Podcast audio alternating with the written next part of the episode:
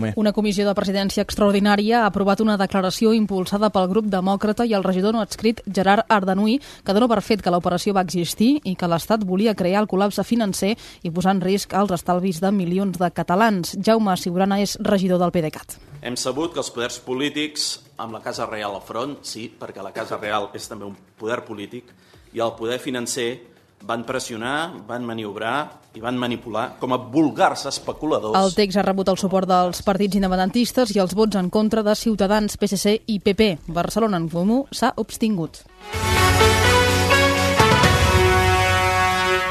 Són les 11 i 4 minuts. Hi ha gent que estalvia posant monedes en una guardiola, però jo prefereixo estalviar posant lluç en una cassola. Perquè ara, amb la sirena, cuinar el millor lluç austral és sinònim d'estalviar. Lluç austral, pack de 4 unitats per només 6,99. Aprofita el novembre d'estalvi a la sirena. L'amor més profund és el que et fa més vulnerable. Tot el bé i tot el mal, de Care Santos, una novel·la que ens enfronta a la vida. A Ser Catalunya. Aquí, amb Josep Cuní. Anisakis, anisakis, paràsit que es troba en el peix i que provoca reaccions al·lèrgiques importants. La moda del menjar japonès ha disparat el nombre d'intoxicacions per culpa d'aquest cuc, si se'n permet l'expressió de manera casolana. Ara bé, no totes elles tenen a veure amb el menjar asiàtic, i és que una tapa molt típica de casa nostra, els boquerones en Seitón. vinagre, els seitons en vinagre, són portadors també, o poden ser portadors, d'aquest paràsit. Atenció a la dada, cada any es produeixen 8.000 casos, 8.000 casos d'intoxicació per anisakis en seitons en vinagre, en boquerons en vinagre. Precisament d'això en parlem amb el doctor Enric Martí, cap del Servei d'Al·lergiologia de l'Hospital Universitari General de Catalunya. Bon dia, bona hora, doctor. Oh, bon dia. Alguna de les coses que he dit són imprecises? No, no, no, va ben enfocat el tema. Va ben enfocat. I també Ángel González, que és investigador de l'Institut d'Investigacions Marines de Vigo. Señor González, buenos días. Buenos días. Anisakis, ¿tengo que temer o tengo que huir? ¿Qué hago? Eh, bueno, no hay que temer eh, las cosas. Que men- menudo dilema, ¿eh? Menudo es, a, dilema. es a la muerte, yo creo. Nada, esta- lo- yo creo que lo, lo fundamental de estos aspectos, si me permites, bueno, eh, un poco introducir este tema es, es en la información, o sea, que la gente tenga información sobre este tema. Y es cierto que en los últimos 25 años se ha producido un incremento en numerosas pesquerías de la, de la abundancia de anisakis en muchas especies de pescado comercial. Mm, bueno, eh, es un problema, obviamente es un problema porque estamos hablando de parásitos que afectan al ser humano. Pero bueno, eh, yo creo que necesitamos más información, aunque, bueno, pues desde, desde la COSAN y, eh, los responsables de transmitir esta información ya se informa constantemente sobre este tema, ¿no? que, que hay que congelar bien el pescado durante más de dos días, al menos dos días, ¿no? a menos 20 grados, que hay que cocinarlo bien y después va a depender de las comunidades autónomas de, de la- de los hábitos culinarios que tengan y la forma de, cocinar que se tenga. ¿no? Pero más, más allá de cómo intentamos paliar este, este problema, una vez ya tenemos el pescado en casa, el hecho de que ustedes investiguen a partir de un banco de anisakis, un banco de pescado de más de 250.000 muestras, les da la base de una información muy amplia, ¿no? ¿Y, y por qué eso se reproduce con esas cantidades? Bueno, vamos a ver, nosotros eh, hemos liderado, hemos coordinado un proyecto europeo, el que ha sido el primer proyecto europeo que ha abordado, digamos, la epidemiología, que es lo que está pasando en la naturaleza. ¿no? Hemos evaluado junto con otros socios europeos y asiáticos eh, los caderos más importantes a nivel europeo y las especies más importantes. Entonces, a raíz de esos análisis, nosotros hemos ido recogiendo información y recogiendo muestras y creamos el primer biobanco a nivel mundial de parásitos. Entonces, es- esa, todo ese biobanco y sus datos asociados pues nos permite tener una información clave para investigar en diferentes aspectos, para colaborar con servicios médicos, para colaborar en temas de cambio climático, para ver qué pesquerías están más o menos eh, afectadas, las especies están más o menos afectadas. Pero bueno, esta es una información, eh, digamos, relevante, pero que tampoco tampoco hay que asustar. Nosotros siempre decimos que es bueno que es bueno trabajar y de hecho pues hemos mm, hemos publicado un volumen especial en una revista de alto impacto hace unos meses en el que hay 16 artículos con diferentes especies, con diferentes caladeros Y, y bueno, la información es eh, la información es pública, y lo que hay que es, es transmitirla con calma y sobre todo uno de los aspectos que eran fundamentales en el proyecto era poner soluciones, ¿no? Entonces trabajamos en el ámbito de dónde actuar, pusimos el foco en, en, en varios eh, en varios sitios, ¿no? Pero fundamentalmente donde tenemos la mayor problemática es en el ecosistema. Eh, ¿El anisakis se propaga más en el pescado del Atlántico Norte que del Atlántico Sur?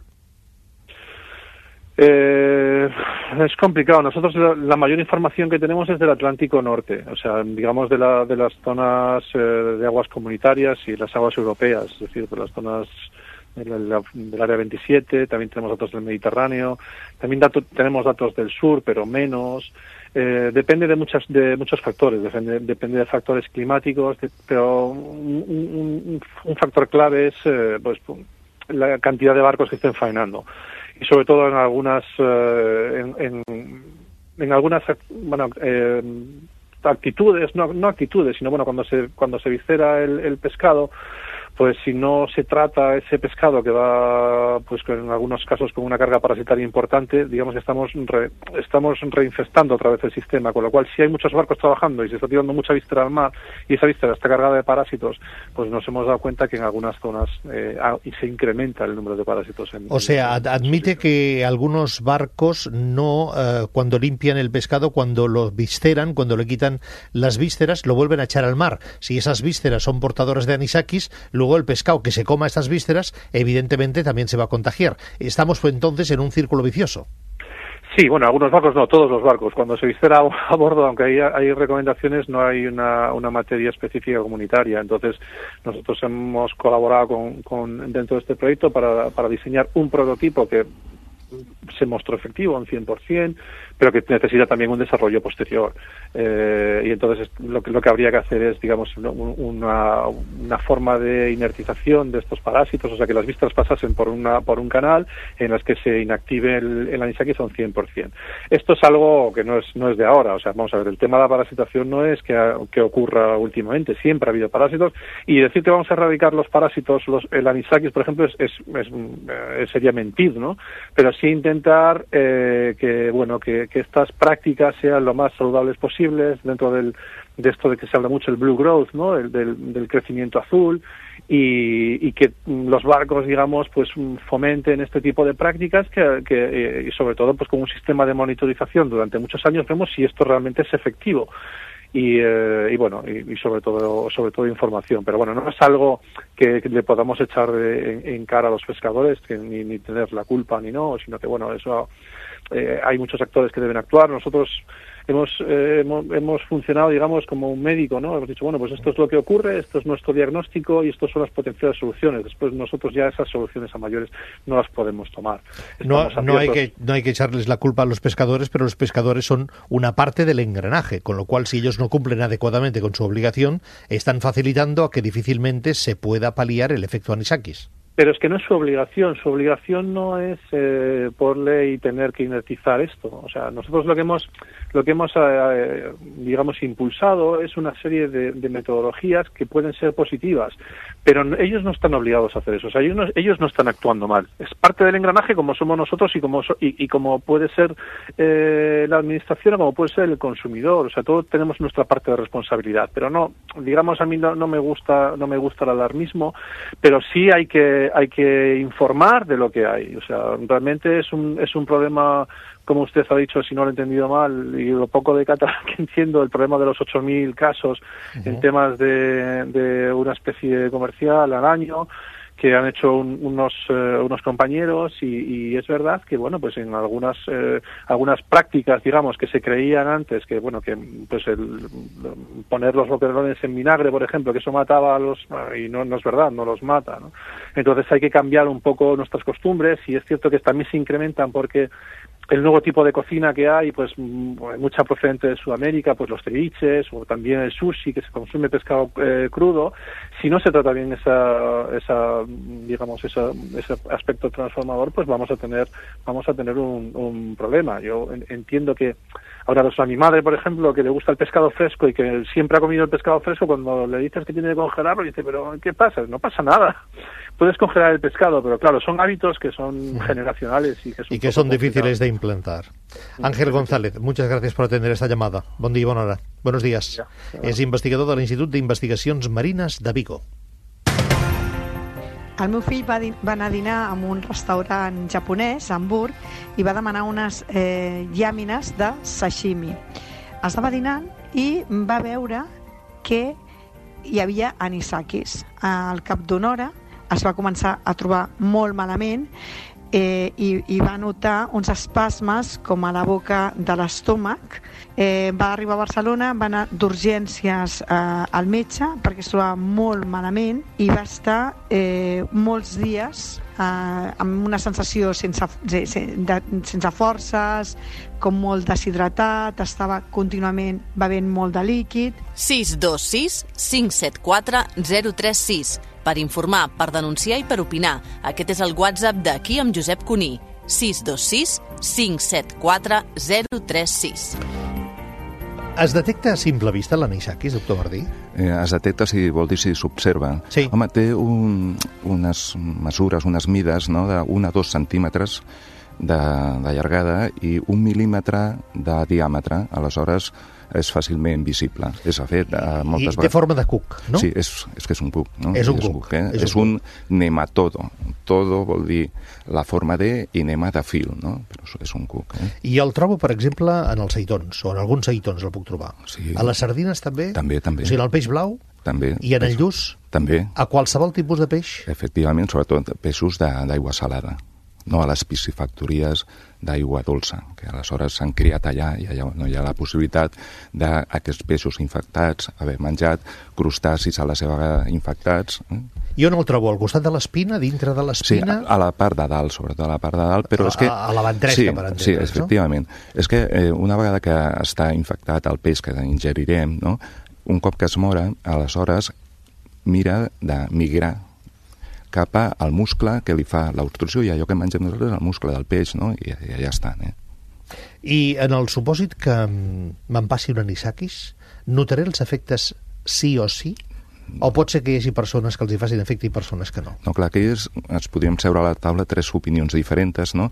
Nosaltres, com a especialistes d'al·lèrgia, que veiem la, la vessant d'al·lèrgia d'hipersensibilitat no? amb aquest cuc, després hi ha gent que menja i no li passa absolutament res, i altres que desenvolupen la malaltia, la nesicasis, que, que podia ser el cas d'aquesta senyora que parlava del seu fill, no?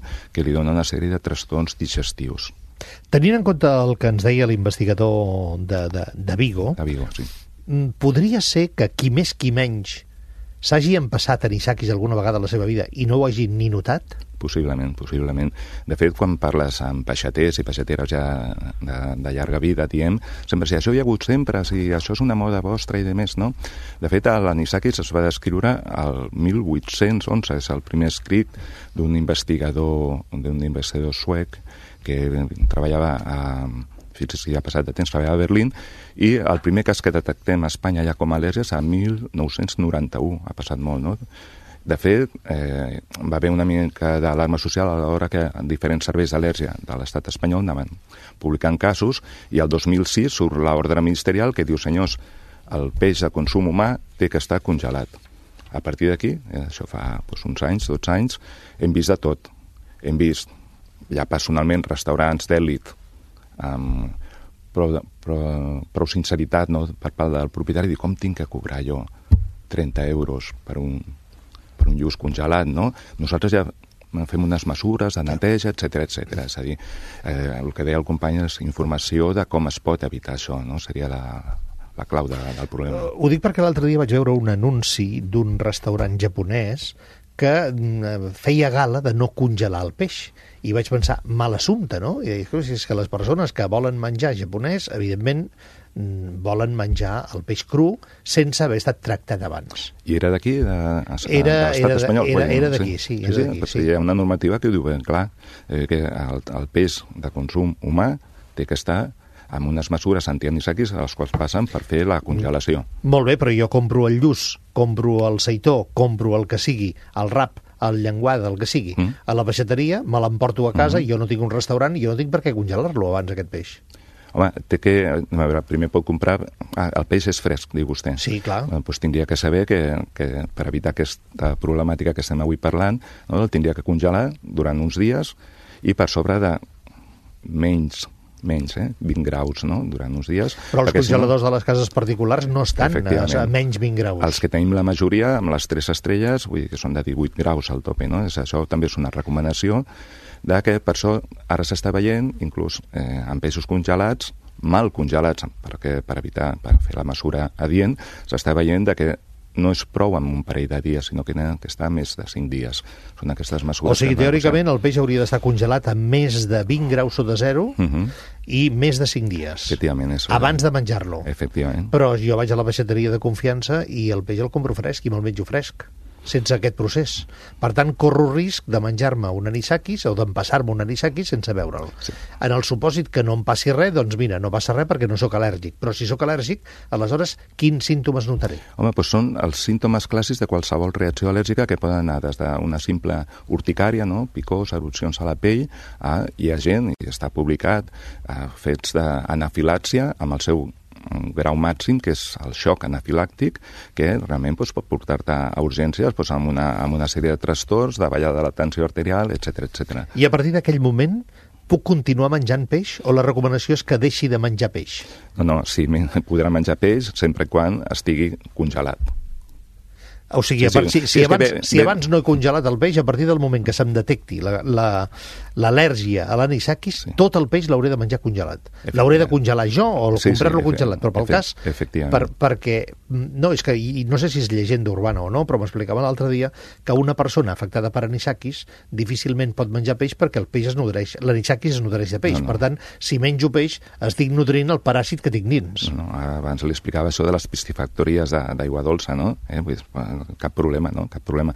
De fet, hi havia una mica de confusió, no? La gent soc al·lèrgic al peix i possiblement era al·lèrgic a l'anisakis. Aquesta al·lèrgia eh, és llarga, no? Sí, sí, eh, és llarga. És O llarga. sigui, des del moment que es detecta l'al·lèrgia fins al moment que es dona per superada, de mitjana, quin temps passa? Anys.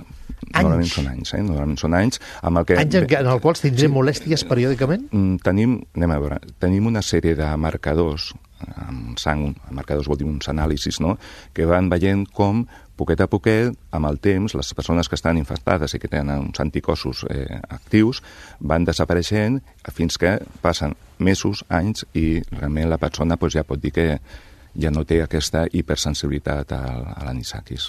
Vaig conèixer una persona no fa gaire que en un sopar tots menjaven peix menys ell. I ell va dir que no menjava perquè mm, tenia anisakis i que havia decidit no menjar-ne durant un temps fins que això no ho tingués superat. Perquè no se'n refiaria, no? Suposo, que- suposo, no ho sé. Home. Per- una qüestió de prevenció. O sigui, ell, que li encanta el peix, va decidir que durant molt temps no volia menjar peix perquè veu el peix i veu anisakis. Els que són al·lèrgics al peix ho seran forever, per sempre. Els que són al·lèrgics a l'anisakis, si evites la, el contacte amb aquest eh, paràsit, aleshores cap problema. Marís també? Miri, anem a veure, el, els que són els eh, bivalves que diem, eh, musclos, almejas, cloisses, no? cloisses, etc. dic que aquests no, no tenen aquest problema, no? I les gambes, els escamarlans, Sí, sí, sí, les sí, llagostes? sí, sí, sí sí? estan aquí, sí, sí. El llagostí, tot això sí? Sí, sí, sí, sí, sí. Déu-n'hi-do, doctor Martí, moltes gràcies.